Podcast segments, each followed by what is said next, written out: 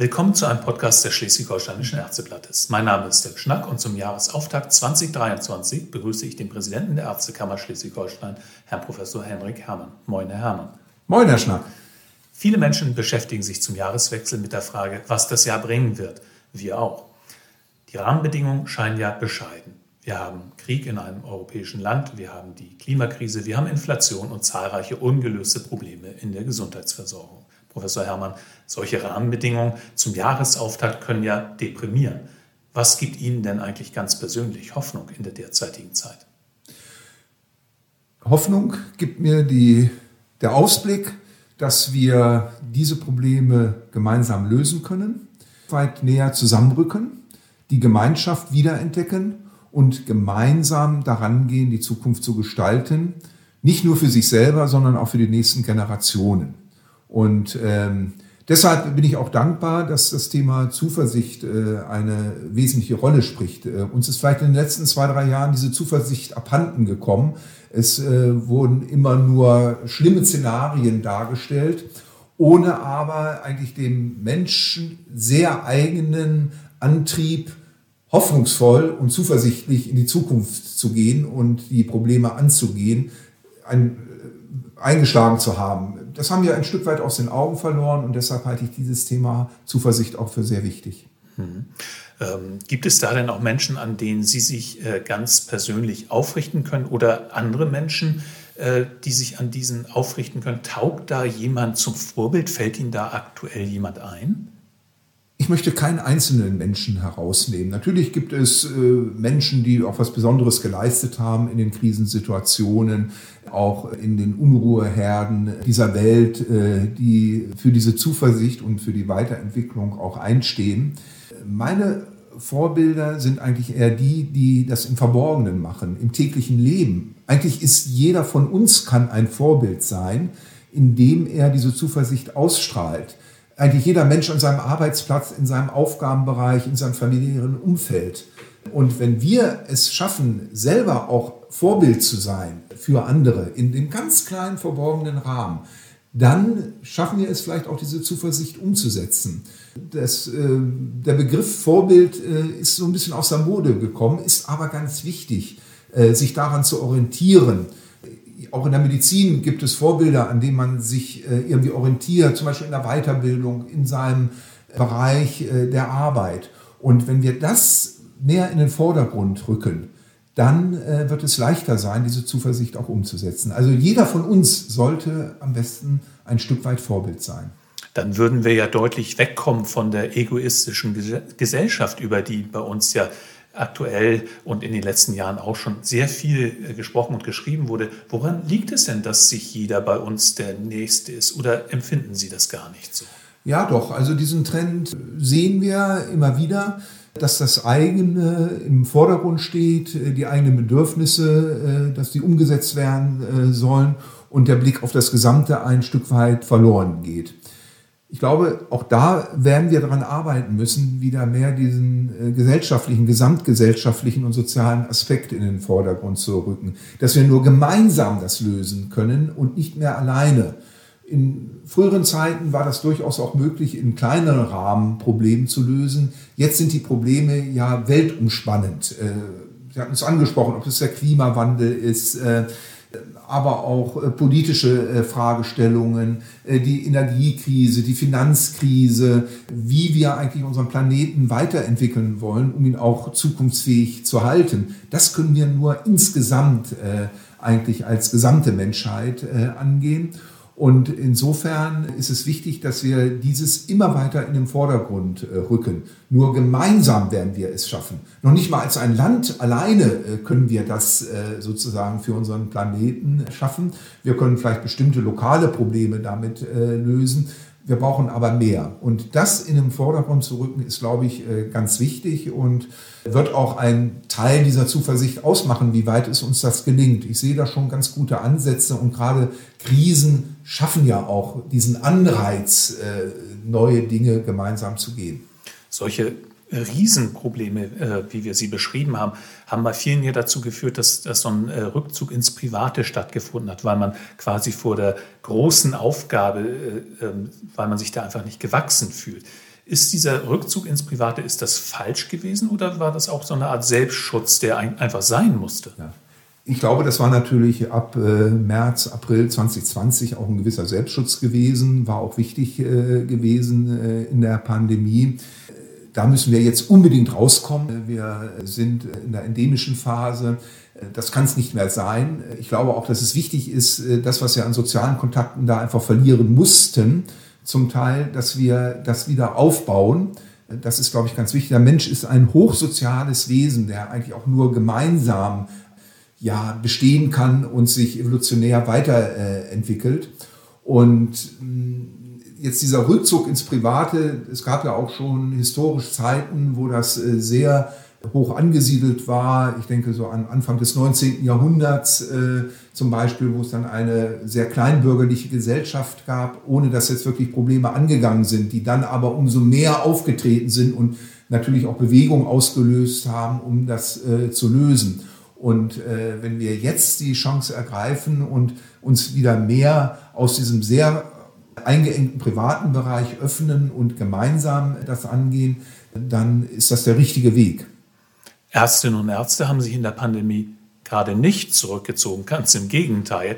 Äh, jetzt fühlen sie sich aber von der Politik und von der Gesellschaft doch weitgehend alleingelassen, wenn es darum geht, die Rahmenbedingungen für eine bessere Versorgung äh, zu verändern. Die Arbeitsbelastung für die Gesundheitsberufe wird immer größer. Was kann denen denn in der heutigen Zeit noch Zuversicht geben? Die einzige Zuversicht, die ich äh, sehe, ist, dass wir grundlegend unsere Systematik, und das beziehe ich jetzt natürlich auf das deutsche Gesundheitswesen, äh, ändern. Äh, die ersten Ansätze sind ja da, die bei weitem nicht ausreichend sind. Das werden wir dringend ändern müssen, um genau diese ultrahohe Arbeitsbelastung der Gesundheitsfachberufe im ärztlichen Bereich, dass die zurückgedreht wird. Wenn wir das nicht schaffen, dann haben wir ein wirklich sehr großes Problem, weil wir sehen ja jetzt schon die Flucht aus den Gesundheitsberufen und das äh, wird uns vor den Füßen fallen. Das ist nicht aufzufangen. Und äh, wir sind ja in einem sehr sozialen äh, Bereich tätig der auch das äh, Gemeinschaftliche, das Übergreifende äh, im Vordergrund steht. Und wir sind auch in einem Bereich tätig, der mich persönlich immer sehr fasziniert hat, der Empathie, der Mitmenschlichkeit und der Zuversicht. Äh, es ist eine wichtige, auch ärztliche, aber auch äh, von Mitarbeitern im Gesundheitswesen Aufgabe, diese Zuversicht, auch gewisse Hoffnung und so weiter zu vermitteln. Und das, wenn wir das verlieren, weil wir nicht mehr genügend Menschen haben oder Menschen haben, die sozusagen enttäuscht sich da auch im Beruf zurückziehen und sagen, gut, ich mache meinen Job, aber das ist dann auch alles. Dann können wir diese mitmenschliche Komponente auch der Zuversicht, der Hoffnung nicht weitertragen. Und insofern brauchen wir diese grundlegenden Reformen, die schon adressiert sind.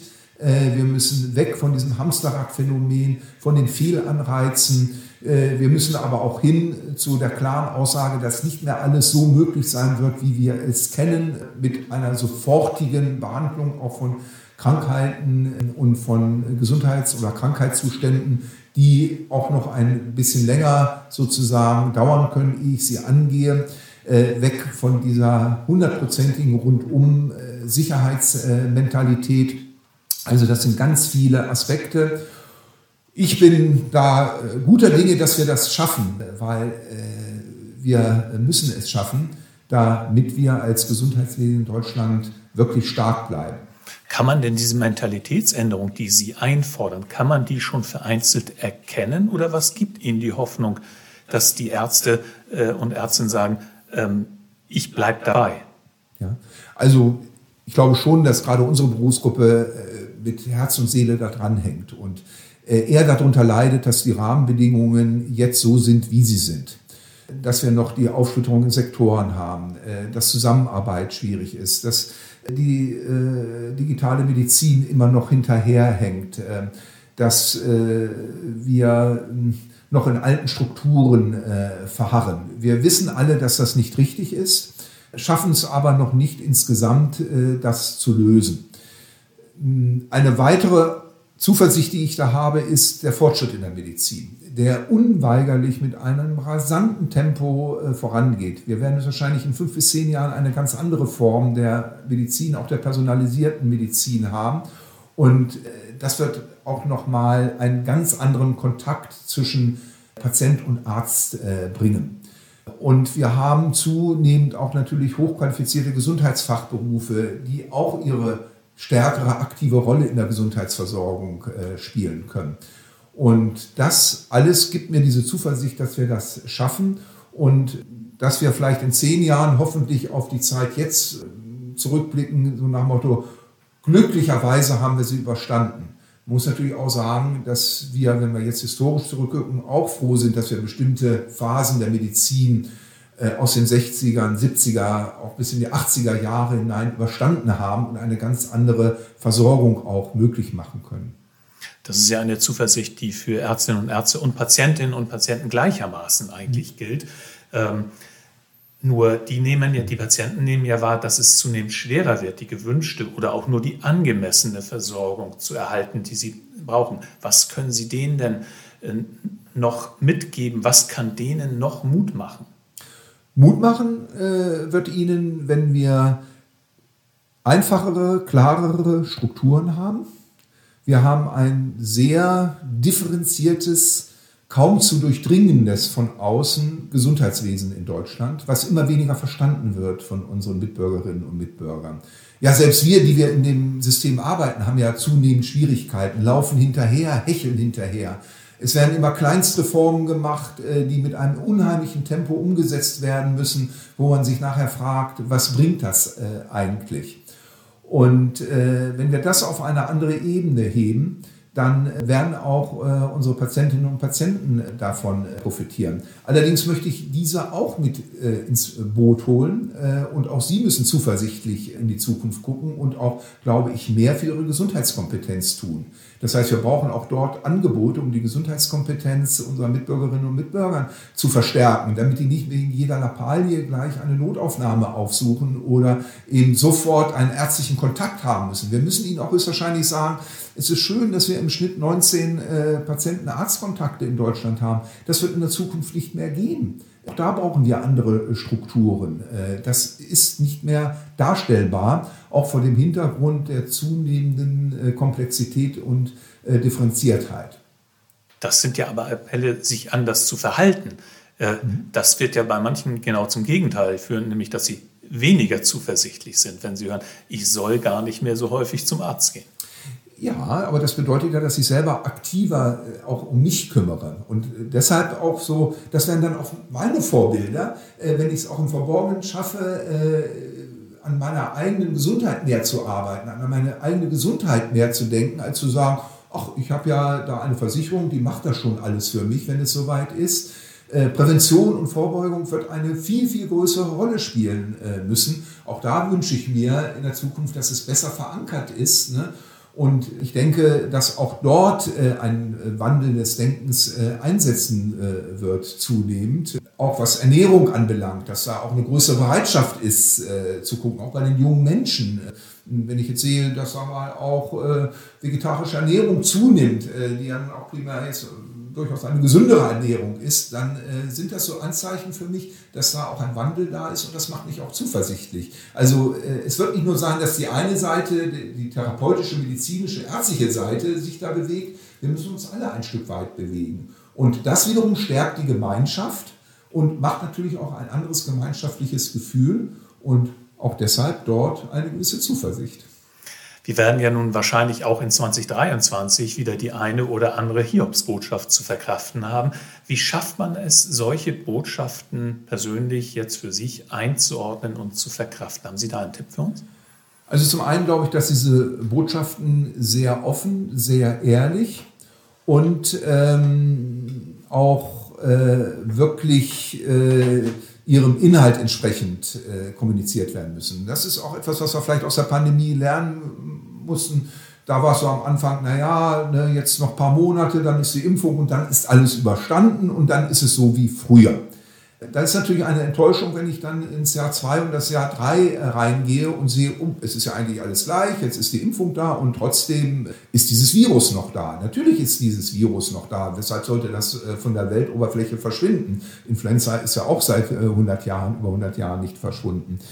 Dass man das einfach wirklich ehrlich, offen weitergibt, das ist die eine Sache vom Sender und dass der Empfänger das dann auch so ehrlich aufnimmt und ich glaube, diese Ehrlichkeit, äh, die brauchen wir äh, ein Stück weit. Keine äh, Verschönerung und ist alles gar nicht so schlimm, sondern dass man sagt, ja, das ist jetzt so, das sind unsere Lösungswege, gehen wir die gemeinsam, aber auch bereit sein, Veränderungen dann durchzuführen. Ich glaube, dass das dann eher auch bei den Mitmenschen dazu führt, zu sagen, ja, das können wir nachvollziehen. Das war ja diese große auch soziale äh, Welle, die wir im April 2020 gehabt haben. Da hat das ja funktioniert, äh, urplötzlich. Äh, und ist dann aber, wie gesagt, veräppt, weil es nicht offen äh, kommuniziert worden ist. Also insofern äh, glaube ich, das ist schon ähm, etwas, was wir hinkriegen können. Vielen Dank, Professor Herrmann, für diesen optimistischen Ausblick in das Jahr 2023. Vielen Dank, Herr Schnack. Das war ein Podcast des Schleswig-Holsteinischen Ärzteblattes. Vielen Dank fürs Zuhören und bis zum nächsten Mal.